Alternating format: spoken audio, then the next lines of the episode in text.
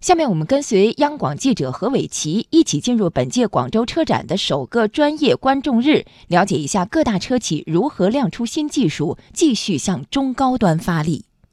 在今年广州车展，我们看到电动化、智能化、网联化、轻量化已经成为汽车行业发展趋势。越来越多的自主车企在持续向中高端发力的同时，纷纷开始完善智能互联系统。比如江淮汽车展示的车联网管家智灵，提供全网资讯在线、动态交通在线等服务。与百度共同研发的无人驾驶汽车，也已经具备自主跟车、车道保持、自动变道、自动超车等功能，能够在城市快速路和高速公路环境下。实现自动驾驶。广汽研究院院长王秋景认为，自主车企持续向中高端发力的基础是技术创新。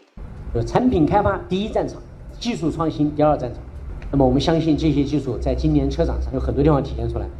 那比如说发动机，我们现在全铝的增压发动机，那么已经达到了国际的先进水平，热效率已经接近百分之四十，几乎采用了现在所有的发动机的最新的这个技术。包括我们在车联网这方面，我们已经开发出了全新的自然语言的人机交互这个系统。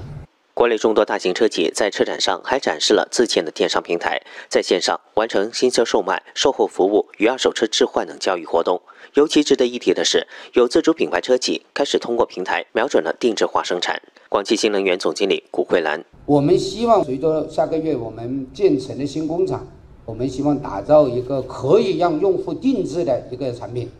啊，未来大家知道个性化的追求，你就要希望要有定制化的生产，啊，这一块我们也会有所创新。同时，明年我们会推出全新的两款车，包括刚才讲的 iOS。那么，随着我们进入世界领先水平的车的投放，我们希望明年的市场能够有个爆发的增长。